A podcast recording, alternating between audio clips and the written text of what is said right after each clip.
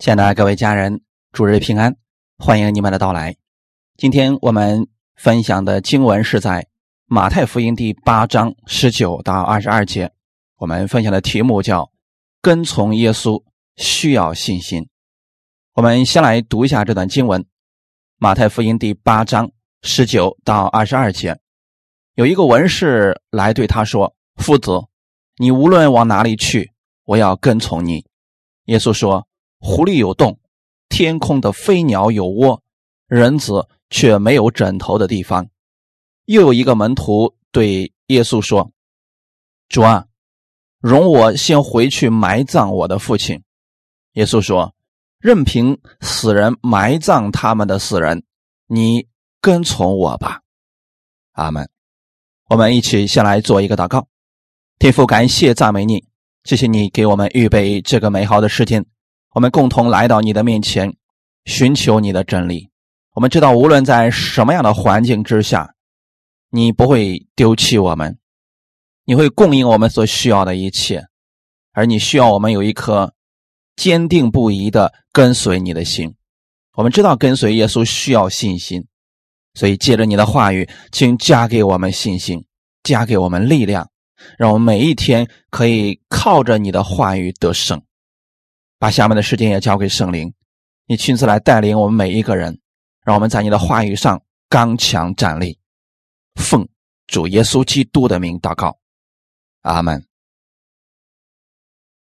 耶稣在说这段话语的时候，他已经行过了很多的神迹，曾经平定风浪，医治了很多的人，甚至赶出了许多的鬼。这些神迹。被当时许多犹太人所知，所以马太在这里提出来，有很多的人跟随耶稣，以至于耶稣不得已要离开加百农。你会发现，耶稣在加利利传道期间，经常这个样子，因为在一个地方跟随的人太多了，耶稣就不得已必须离开，因为在那个特殊的环境当中。需要智慧，否则可能福音就会受到更大的拦阻。于是，耶稣离开那个地方，只是希望福音能够更顺利的传出去。也在这个过程当中，追随者会划分为两拨人：一种是真正的门徒，而另外一种可能就是有自己的。目的或者说吃饼得饱的人，十九到二十二节的这段经文当中，你会发现有两个很有意思的例子。这两个例子提出了门徒跟随耶稣所需要的是什么？不是所有的人都有资格来成为耶稣的门徒的，跟随耶稣的人。也是有要求的。我们来看第一点，跟随耶稣也需要付代价。主耶稣是一位很有能力的人，即便是在这个世界上，人们也渴望拥有耶稣这样的能力。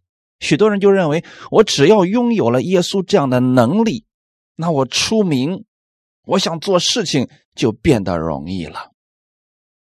但他们没有发现，耶稣的这些能力不是为自己做打算，而是一直为别人做打算。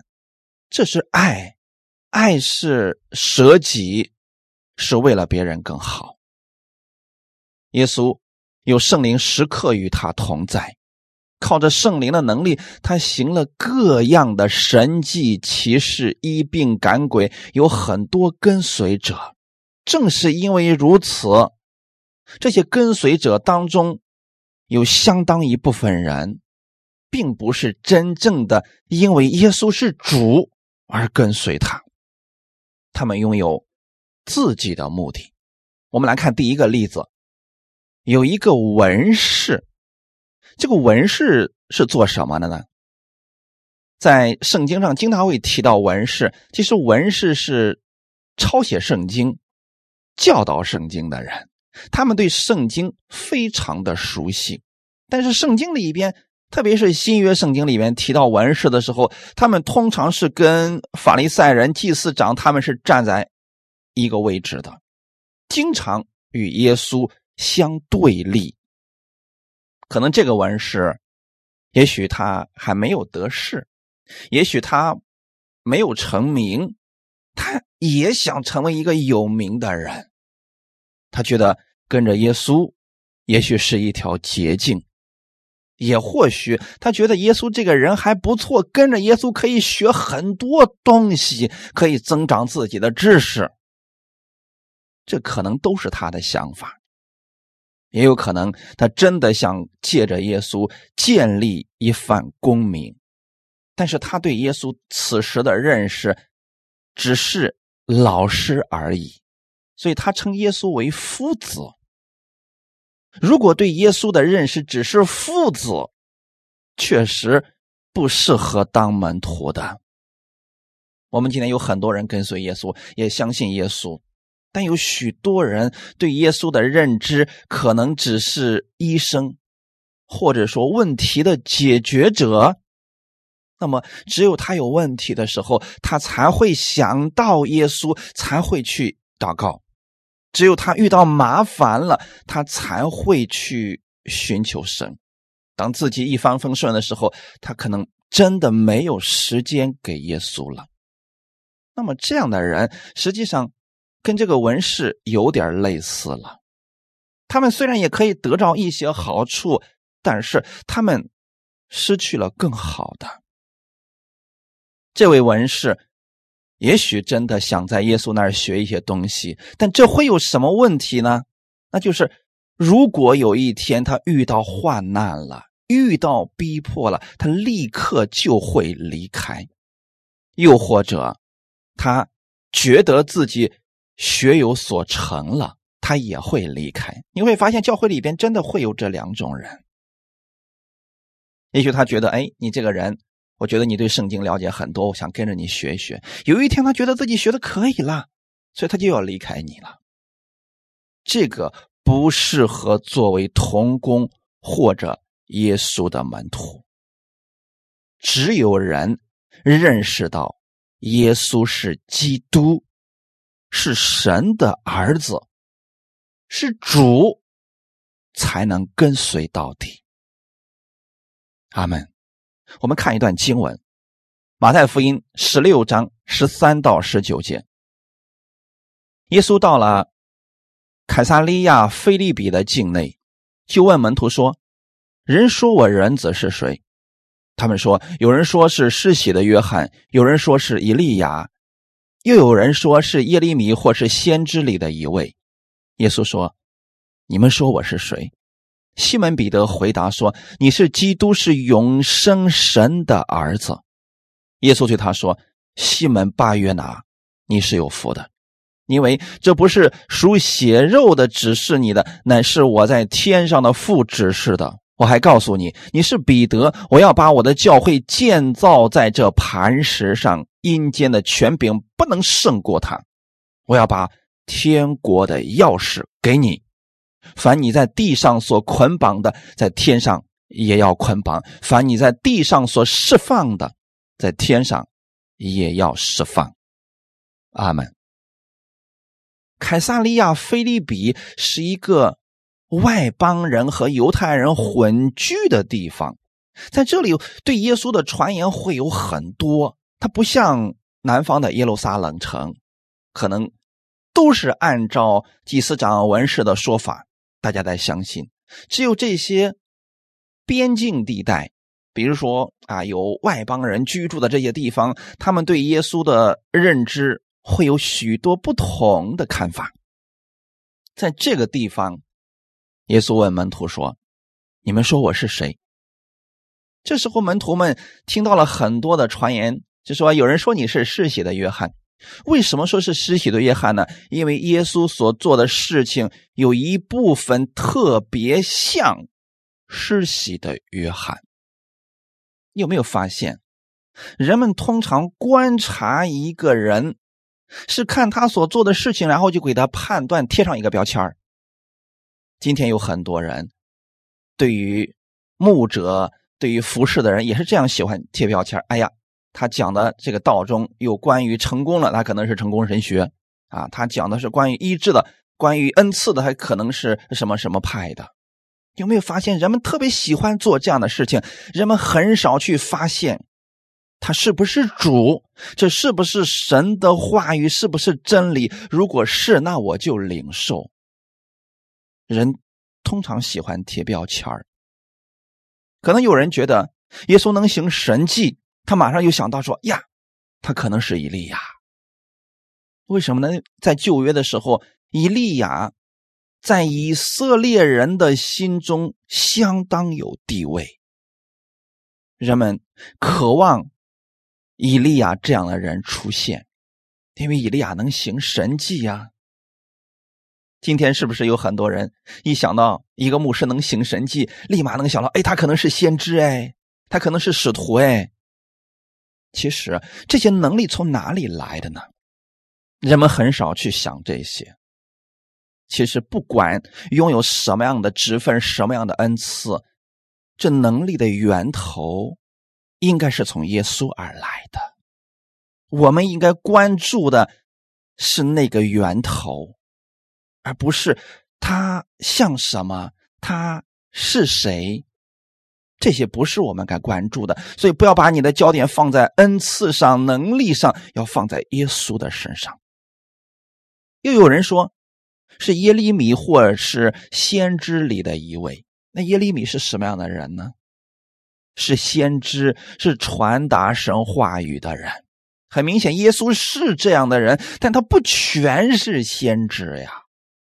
他还是神的儿子，但是大家对耶稣的传言只是其中一部分。你有没有发现，很多时候我们透过别人的嘴里边来听一个人的时候，也只是一部分而已。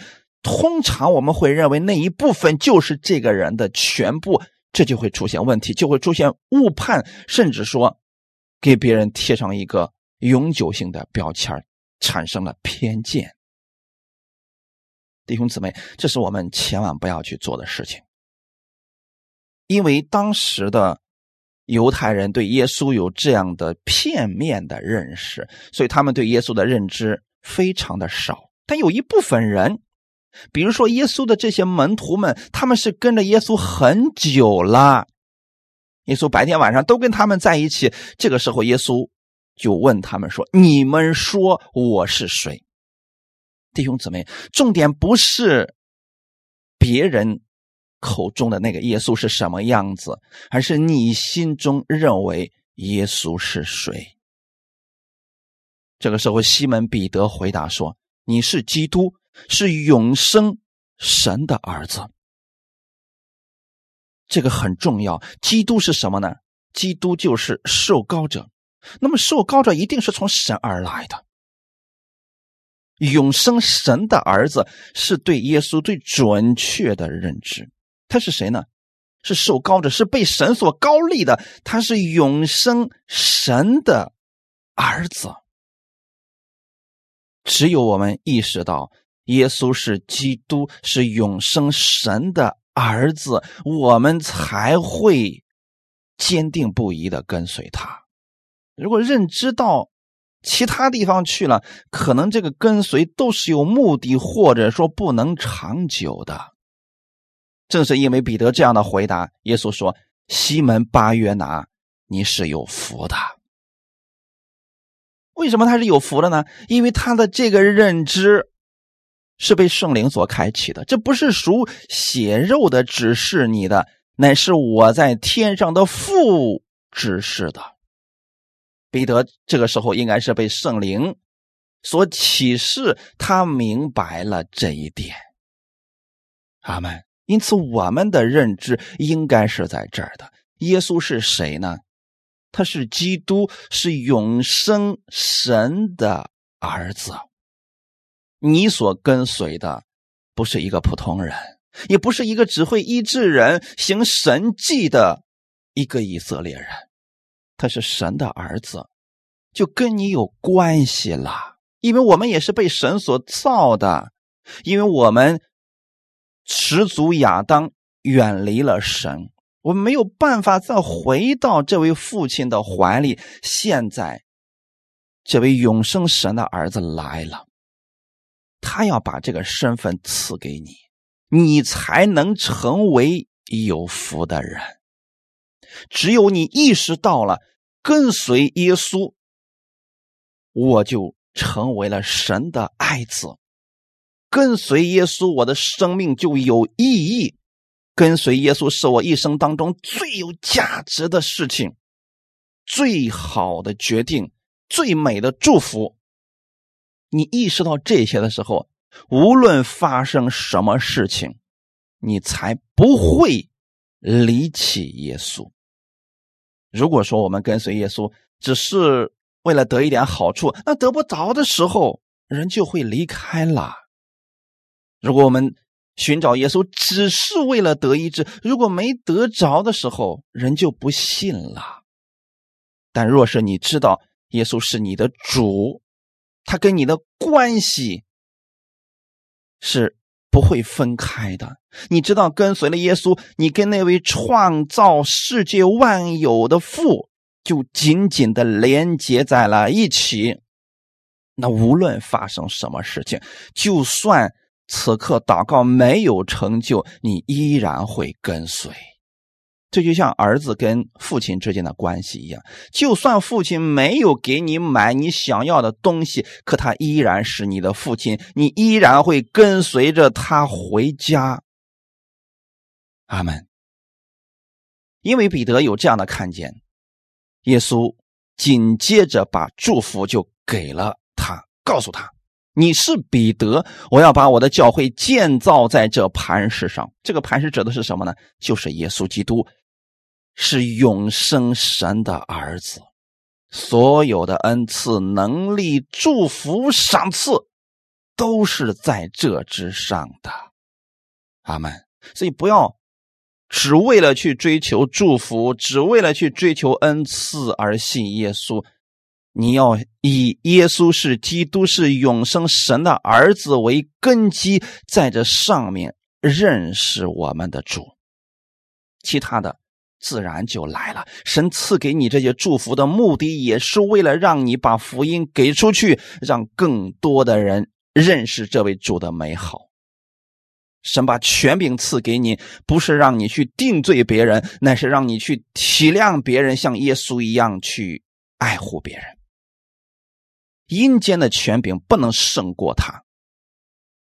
耶稣赐给我们的这个看见，他是基督，就代表着他是有权柄的。这个权柄，世上的任何人胜不过，魔鬼也无法胜过，阴间、死亡这些都无法胜过。哈利路亚！所以跟随耶稣，我们应该有这样的信心。无论遇到什么样的环境，请你记得，你是神的爱子，神已经把权柄赐给你了，他要把天国的钥匙也给你，如同给了彼得一样。为什么呢？因为彼得知道他是基督，是永生神的儿子，这就等于说拿着了天国的钥匙，你也拿着了。拿到这个钥匙之后干什么呢？不是让我们。给世人看一看这个钥匙有多珍贵，而是用这钥匙去解开很多人的疑惑，比如说打开人的生命之门，打开人的捆绑，这个钥匙是可以做到的。我们在地上奉主耶稣的名去祷告，释放一些捆绑的人的时候，我们的天上的父也要做这样的事情。这把钥匙是天国的钥匙。现在你们知道，跟随耶稣不是为了得好处，有时候可能会遇到患难的，但是你依然是神的爱子。你要知道他是主，你要知道你跟随的是谁。我们来看今天本文的二十节，耶稣说：“狐狸有洞，天空的飞鸟有窝，人子却没有枕头的地方。”耶稣的回答表明，他不是教导律法的拉比，跟随他不是件轻松的事情。这是怎么回事情呢？耶稣是创造宇宙万物的那位神的爱子，难道竟然可怜到连枕头也没有地方吗？耶稣在这儿要说什么呢？这个文士声称要跟随耶稣，无论发生什么事无论耶稣去哪儿，他都要跟随。好像这个心还挺受人感动的呀。如果我们遇到这样一个童工，我们是不是挺高兴的呢？但耶稣看出了人的心，他知道许多人的动机并不纯，因为对他的认知并不正确。有人不过是想借着耶稣扬名立万，有的人不过是一时的冲动，所以耶稣做出了挑战式的回应，指出跟随他要付上许多代价。什么样的代价呢？可能居无定所，没有固定安歇之处，有时候。会非常的艰难。狐狸有洞，就说明到晚上的时候，或者说狐狸累的时候，它还有一个洞可以去休息。天空的飞鸟有窝，是指它们有归宿。人子却没有枕头的地方。跟随耶稣呢，可能连这些动物都不如。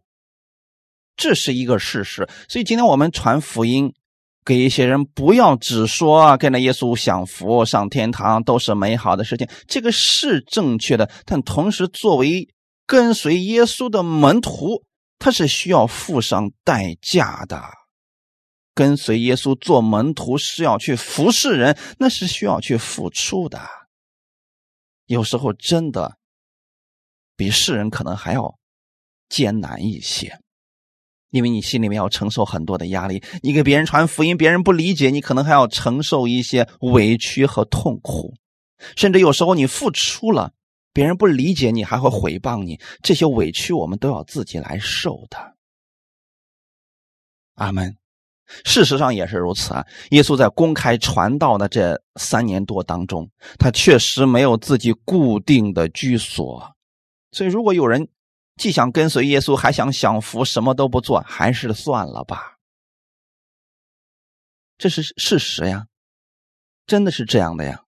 今天跟随主耶稣的人，有的人可能凭的就是一时的冲动，听了一篇讲道，觉得热血沸腾，我要跟随耶稣，没有经过长久的思虑，没有得到神明确的呼召。遇到苦难与挫折或者逼迫的时候，就非常容易胆怯退后。因此，耶稣知道这位文士不适合跟随他，所以才对他说了这样的话语。我们跟随耶稣，其实真的是会有一些艰难的。当然了，咱话说回来啊，更长久的是什么呢？恩典一生相随，赏赐也是永久的，这个也是。但我们不能只讲一面，我会把双方面都会告诉你，免得我们遇到一些事情的时候，我们会惊讶啊，怎么会有这样的事情呢？其实都是有的。你看看耶稣在传道的过程当中，是不是都遇到了这些事情呢？你看看门徒在传道的过程当中，是不是也遇到了这些事情呢？是的，他们都遇到了。那我们在跟随耶稣的时候，要有这样的心理准备，不要只是为了得祝福而跟随耶稣，这个肯定是不正确的。也不要是为了钱财而跟随耶稣，那不如在世界上做生意好了。你要知道，耶稣是主，你是福音的使者。你要知道，你服侍的是那位万王之王。有这样的看见了，才能跟随耶稣到底呀。马太福音十六章二十四节，于是耶稣对门徒说：“若有人要跟从我，就当舍己，背起他的十字架来跟从我。”这句话语啊很重要，在当时的那个时代当中，跟随耶稣确实是有极大的风险的。这个话呢，你怎么去理解呢？如果从字面上意思来理解的话，耶稣当时被法利赛人、祭司长、文士这些人看不起，这些人在后面总是想找着耶稣的把柄，所以跟随耶稣是一有一定的风险的。特别是耶稣死而复活之后，大逼迫开始了。那个时候，一旦被发现是信耶稣的，是有生命危险的。背起他的十字架，这是什么意思呢？十字架在当时是羞辱咒诅的象征。今天我们可能有人会戴这个十字架的项链我们觉得哎，这个挺有意思的。可是，在当时绝对没有人戴十字架的项链因为那是一种刑罚，非常残酷的刑罚，是罪大恶极的人才会被钉在十字架上。让他痛苦的、羞辱的死去。那耶稣对门徒们说这个话语，是说你们要跟从我，是会遇到患难、遇到逼迫，甚至会有生命危险的。这在当时啊，确实是这个样子的。那今天呢？今天我们跟随耶稣，当然不会遇到那样的事情，但是确实也会遇到一些委屈、艰难。患难，这倒是事实。遇到这些问题的时候，怎么办呢？所以，到底有没有从神而来的呼召，就看你。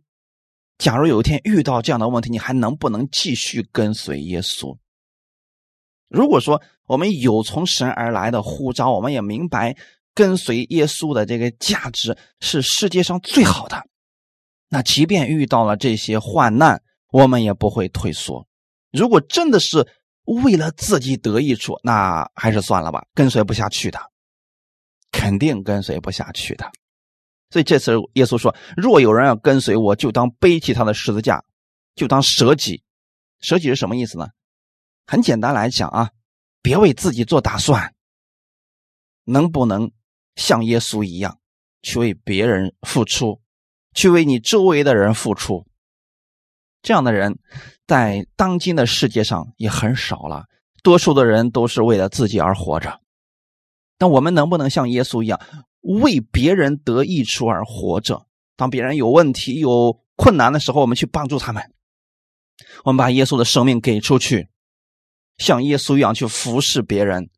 耶稣为万王之王，可是他来到这个世界上，像仆人一样去服侍门徒。为门徒洗脚，这就是耶稣的样式。若有人要跟随耶稣，不是要将来坐那指挥别人去做事情，而是像仆人一样去帮助大家，去服侍大家。这就是跟随耶稣的代价呀！当然，这里边肯定会有很多人不理解，有委屈，有难过，这些都是事实。那这是属世当中的看见。那么在属灵里边呢？这个十字架，它不一定是羞辱痛苦，它还代表着是神的荣耀。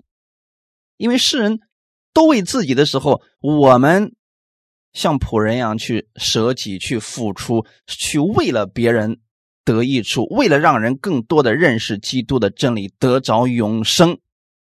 这在天父看来是极宝贵的事情。极有价值的事情，那这个十字架，在我们天父的眼里，它就是拯救，就是荣耀。哈利路亚！你想想看，在这个世界上，有那么一批非常可爱的人，比如说在大灾难当中，有一部分人，他不顾自己的生命要去救别人的生命，这一群人是可爱的，也是值得我们尊敬的人。对吗？世上尚且都有这样的人，更何况我们成为神的儿女呢？那我们更应该这样去付出呀！因为耶稣就是这样，为了爱我们而来。神爱世人，甚至将他的独生子赐给他们，叫一切信他的不至灭亡，反得永生。这是什么意思呢？耶稣来不是为了。指挥我们也不是为了享福，而是为了把生命带给我们。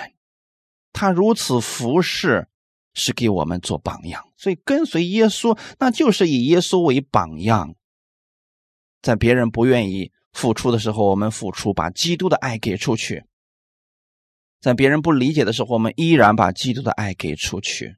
这样，基督徒在这个世界上就会被人尊敬。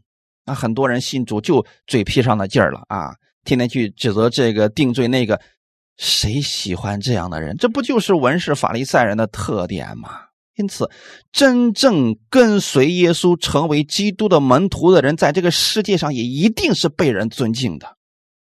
阿门。这就是跟随耶稣也是有代价的。我们分享第二点，跟随耶稣。需要信心。希伯来书十一章六到七节：人非有信，就不能得神的喜悦，因为到神面前来的人必须信有神，且信他赏赐那寻求他的人。挪亚因着信，既蒙神指示他未见的事，动了敬畏的心，预备了一只方舟。使他全家得救，因此就定了那世代的罪，自己也承受了那从信而来的义。阿门。跟随耶稣不仅仅是需要付代价，还是需要信心的。什么是信呢？信心就一定不是指过去的事也不是指现在眼睛能看得见的事而是指将来的事情。只有还没有发生，我们才需要用信心去领受。比如说，我们向神祷告，你在祷告之前就应该先有信心。什么样的信心呢？就是你祷告神一定能垂听，并且他会把最好的赐给你。这个最好的，有时候不见得是一块糖，它可能啊，呃。是我们不愿意看到的一种形式出现的，比如说，我们要的是这个，可能神觉得此时此刻给你这个是更好的，他用另外一种形式给我们，不代表他没有成就我们的祷告。那就是说，我们对神的信，就是我们祷告了，神给我们了，我们就乐意的来领受，这就是对神的信心。我们相信神给我们的一定是最适合我们的。人非有信就不能得神的喜悦，这里指的是你先去寻求神，你要先相信他是爱你的。两点，第一，必须信有神，这是什么意思呢？你必须知道这个世界上有一位神，他创造这个世界，管理这个世界，掌管所有的事情，他都知道。你信有神，还有呢，第二点。你信他赏赐那寻求他的人，就你来到神面前祷告啊，别凭着自己的成就努力，以此来换取神给你成就什么事情。我们向神祷告，只是因为我们是他的爱子，只是因为我们需要他的帮助，离开了他，我们没有办法，我们。只能去寻求他，并且我们相信他给我们的是赏赐，而不是等价的交换。他跟买东西不一样，买东西是你付出等价的物品或者钱财，换得了一样东西。但是我们向天父祷告时：主要我知道我一无所有，我也知道我什么都不能值得夸口，但我现在有问题了，我需要你。赏赐给我，原因是什么呢？因为你是我的父，我是你的爱子，这是一种关系。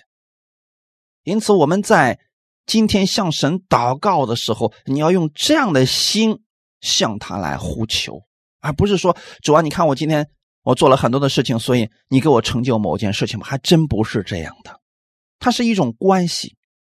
耶稣跟天父之间的关系就是这样的。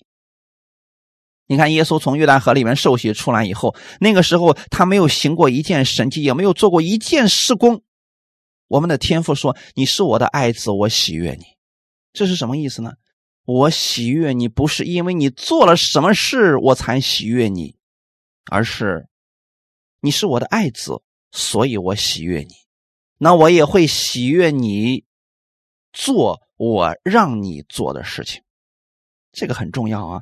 我们去教育孩子，我们跟别人相处，不应该是根据别人对我们自己的贡献大小，我们来决定要不要跟这个人交往，这就会变成文士了，就会变成法利赛人。他们总是衡量一下，我跟这个人相处的时候，会给我带来什么益处？这不就是现在很多世人的交友法则吗？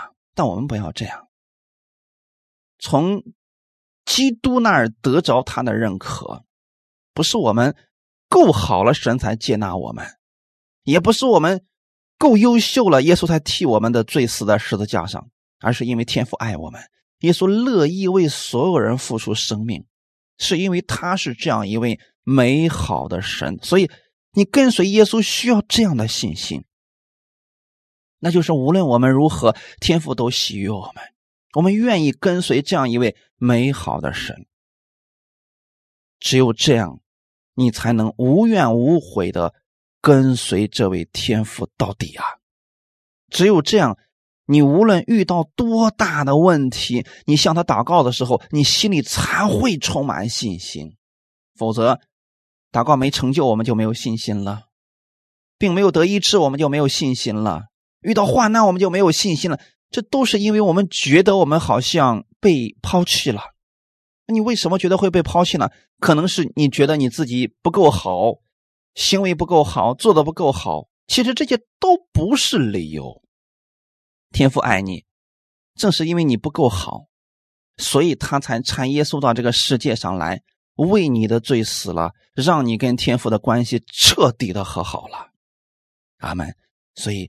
我们跟随耶稣需要这样的信心，那就是我们是天父的爱子，这是耶稣用他的生命给我们换来的身份。你带着这份信心跟随基督吧。挪亚因着信，挪亚的信心是什么呢？当时啊，挪亚那个世代的人都邪恶了，都败坏了，所以神当时说：“再过一百二十年，我要用洪水灭了这个世界。”那神就指示挪亚一家人要造一只方舟，这个事情是挪亚凭着信心去领受的，因为之前没有人做过这样的事情，也没有人见过洪水灭世。神把这个事情指示给他，挪亚相信神。只有他相信了，他才能够去坚持做这个事情。因为你相信这个造船的事情，它不是一两年就能完成的，它是很久很久的一个事情。如果我们跟随耶稣，我们去传福音，可能一年两年，我们可能还有一股从自己里边的冲劲儿。可是如果时间久了，十年八年以后，很多人开始疲惫了，开始怀疑了。我做这些事情到底有没有价值呀？我们的天赋到底他有没有看到呀？是不是之前我听错了？我不是这个呼召呢？这都会让人在软弱的时候产生疑惑。但挪亚不是这样的，挪亚从神领受了这个指示之后，他就一直相信这事儿一定会如此成就。他动了敬畏的心，预备方舟。最后的结局我们也知道了呀。他和他的全家因着方舟都得救了，因此定了那个世代的罪。这是什么意思呢？就可能那个世代的人，他们也知道挪亚一家都在造方舟，也许还嘲笑过他们，就是因为不相信嘛，不相信这个世上会下这么大的雨，不相信还需要一只方舟来拯救他们的生命。那今天我们跟随耶稣，是因为我们知道耶稣是神的儿子，我们知道有一天我们要回到天父那里去，我们知道世人需要耶稣的福音，所以我们才做这个事情，这才是有意义的事情。很显然，会有许多人不相信，甚至会逼迫，但我们如此相信，将来有一天就会定了。这个时代的罪，我们自己呢也会承受因着信而来的义。你可以理解为赏赐，可以理解为祝福，这都正确。但在世上的时候，确实会有一些问题拦阻和患难，这需要我们凭着信心来胜过它。就是看到以后极重无比的荣耀，你就能够轻看当下的患难和羞辱了。如果看不见以后的，那个极大的荣耀，你总觉得现在这个患难、这个问题、这个缺失，对我们来说，哎呀，太不划算了。算来算去，总觉得自己吃亏了。我们看二十一节和二十二节，又有一个门徒对耶稣说：“主啊，容我先回去埋葬我的父亲。”耶稣说：“任凭死人埋葬他们的死人，你跟从我吧。”容我先回去埋葬我的父亲，是当时的谚语。用今天的话来说，就是养老送终。那个门徒的意思是说啊，说主啊，你能不能让我先回家，把我的老父亲送走之后，我就全心全意的跟随你，我就再也没有什么。后顾之忧了，我相信很多人会有这样的担心，因为家庭是他的一个很重要的。他觉得啊，如果说我跟随了耶稣的话，那我家人怎么办？我的孩子怎么办？他会有很多的忧虑啊。这个门徒也有这样的忧虑，我们不能说因为是门徒，所以我们就没有忧虑的，这不可能。耶稣把这个事情写出来，是告诉我们，即便是有呼召的人，他认识到了耶稣是主，他心里也会有担心，也会有忧虑。他想尽了自己在世上人的义务，然后来跟随主，这是我们的担心，也是我们有时候避不开的一些忧虑。那这时候怎么办呢？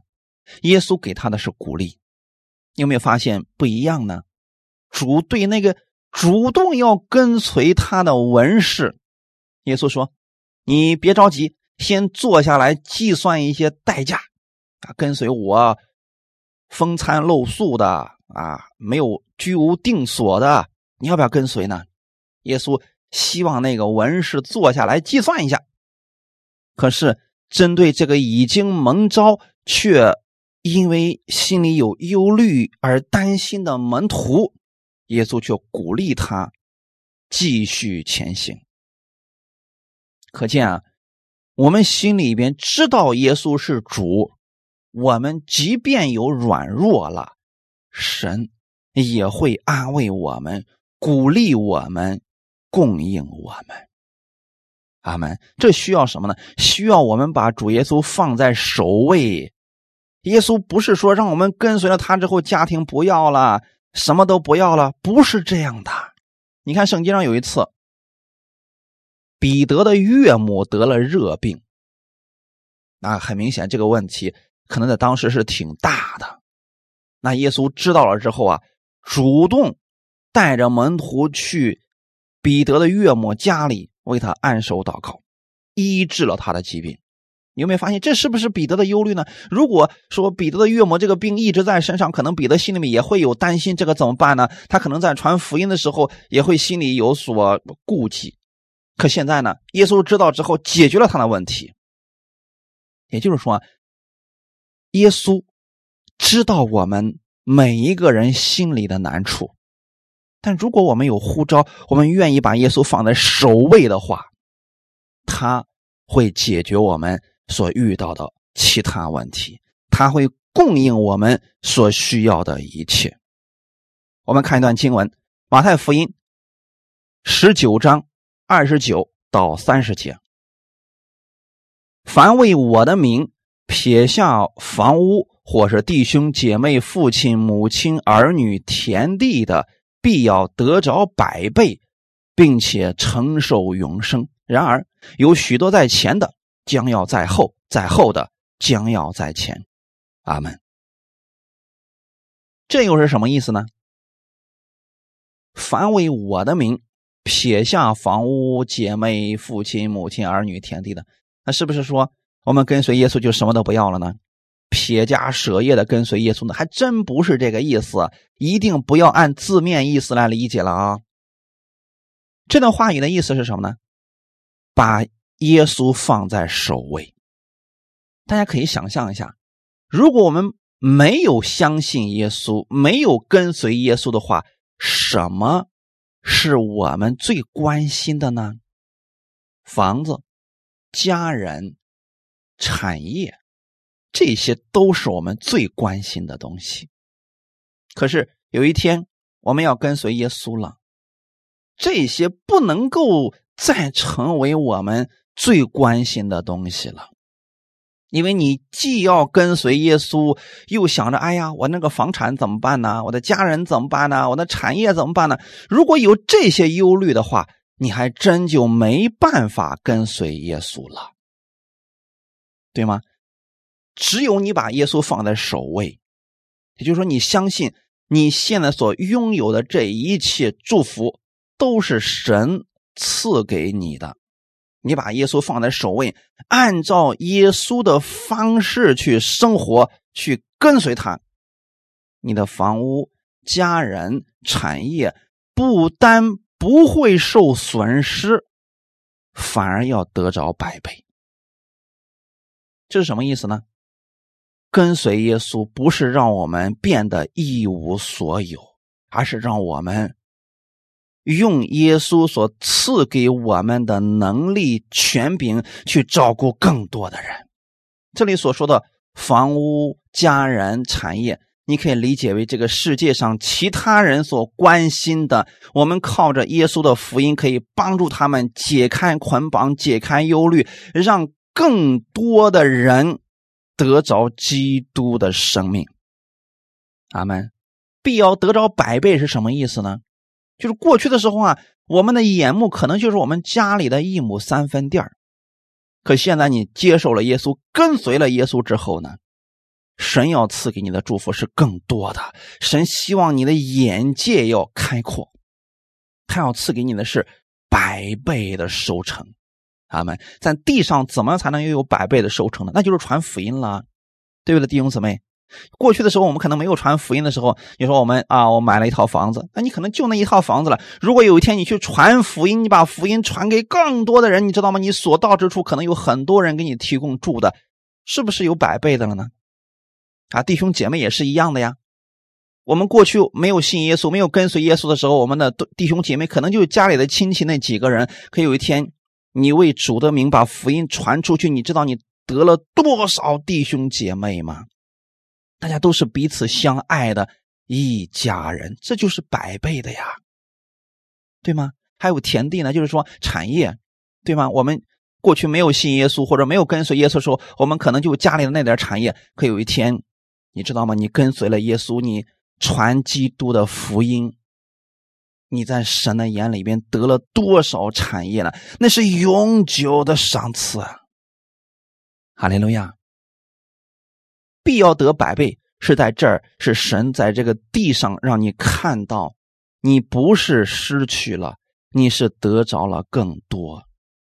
同时呢，并且承受永生。永生，它是指天国里边的丰盛的祝福。就说，我们在这个地上传福音的时候，虽然会有逼迫、委屈、难过和患难，但同时我们也会看到我们传福音所带来的果效，那就是很多人会因着我们而发生改变，他们的生命会被耶稣改变，他们的家人会被耶稣改变，他们的产业也会被耶稣改变，很多人。因着耶稣，生命变得不再一样。那我们看到他们跟随耶稣了，我们心里面也是喜乐的呀。这就积攒财宝在天上，在天上就留下了永久的赏赐。阿门。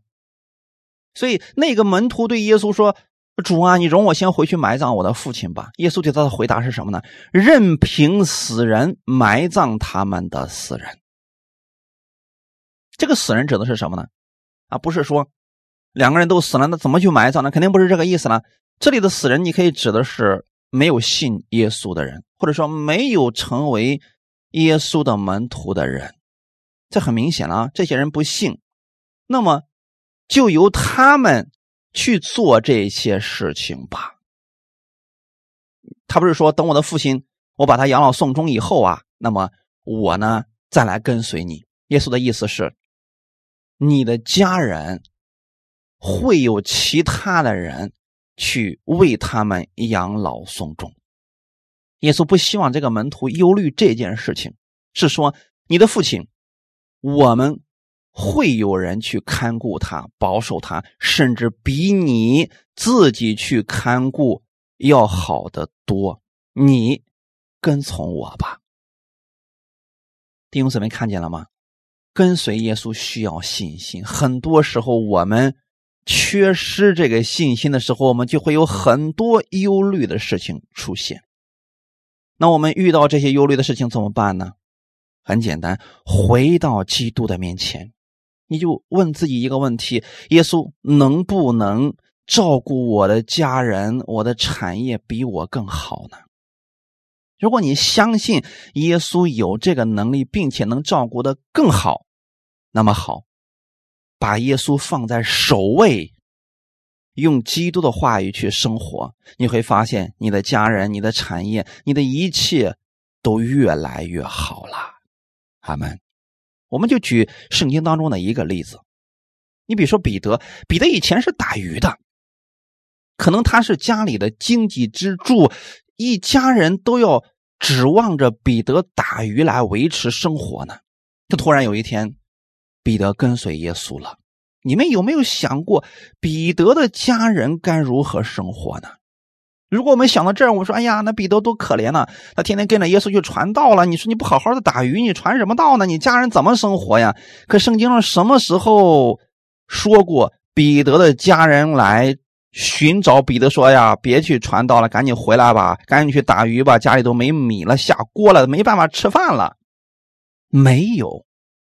那这说明了什么事情呢？当时耶稣给彼得的家人也是有供应的，这就是跟随耶稣所需要的信心。你今天能不能把耶稣放在你的首位，像这些门徒一样去跟随耶稣？我相信你过去所忧虑的、所担心的，你会看到新的出路。如果我们，把耶稣放在一边，我们自己去忙碌这些事情，我们发现总会有许多事情让我们担心，让我们忧愁。可你若是把焦点放在耶稣的身上，你会发现他才是信实的，是可靠的，是永不改变的主。这个世界上除了耶稣之外的其他的事情，似乎都是变动性非常大的。人与人之间的情感，如果没有耶稣的话，变得非常的脆弱啊！人与人之间的承诺，如果没有耶稣，这些承诺变得非常的不可靠。但你发现，唯一可依靠的，唯有耶稣而已。所以，我鼓励大家跟随耶稣吧。他是你的主，不要把他只看作是一个医生或者问题的解决者，他是你的主。是你生命当中最重要的，花点时间，每天去读一读神的话语，按照他的话语去生活，你会发现你生活当中的很多死结将会被打开，很多问题将迎刃而解。神希望你经历他的美好，然后去做他最美好的见证人。哈利路亚，感谢主，希望。我们每一个人在这个时刻当中，我们有信心去跟随耶稣，不要像文士一样，为了自己的益处去跟随耶稣。跟随耶稣是要付代价的，是要凭着信心去付出的。你可以问我们的天父，天父啊，请你使用我，去帮助更多的人，请你加给我智慧力量，让我成为这祝福的管道。有这样的心。才能跟随耶稣，才能成为众人的祝福。希望你能成为这样的人。哈利路亚！我们一起来祷告。天父，我们感谢赞美你，谢谢你把这样的话语赐给我们。我们知道跟随耶稣需要信心，如果没有信心，持续跟随到底的话，我们可能真的会有很多的忧愁，有很多难处，我们就退后了。但我知道，耶稣，你已经胜过了这个世界。你为我们的罪死在十字架上，你给我们换来的是神爱子的身份。我知道我是天父所爱的，所以我不再忧虑了。新的一周的开始，我带着你的这份爱去生活。天父，你也加给我力量，让我成为这祝福的管道，让我成为福音的使者。我知道跟随耶稣才是我这一生最美的祝福。谢谢你如此的爱我。谢谢你呼召我，让我能够跟随你。新的一周的开始，我相信无论我往哪里去，你的恩典与我同在，你也加给我力量，让我把这份爱给出去，让更多的人因着我看见基督的美好。我愿意成为你呢美好的见证人。感谢赞美主，一切荣耀都归给你。奉。主耶稣的名祷告，阿门。新的一周的开始，无论现在你遇到了什么样的问题，请把耶稣放在首位。你知道他是你的主，那么他就必然会为你负责。无论你往哪里去，请学习向他来呼求祷告。神赐福给你，不是为了让你夸耀自己的祝福，而是为了让你成为这祝福的管道。成为你身边之人的祝福，让他们因着你看到基督的样式。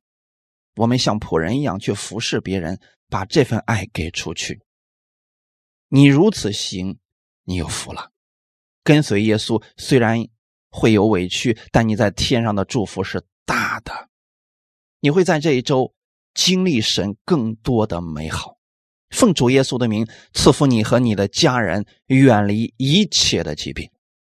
无论你往哪里去，无论你们手中做的是什么，神百倍的赐福给你们。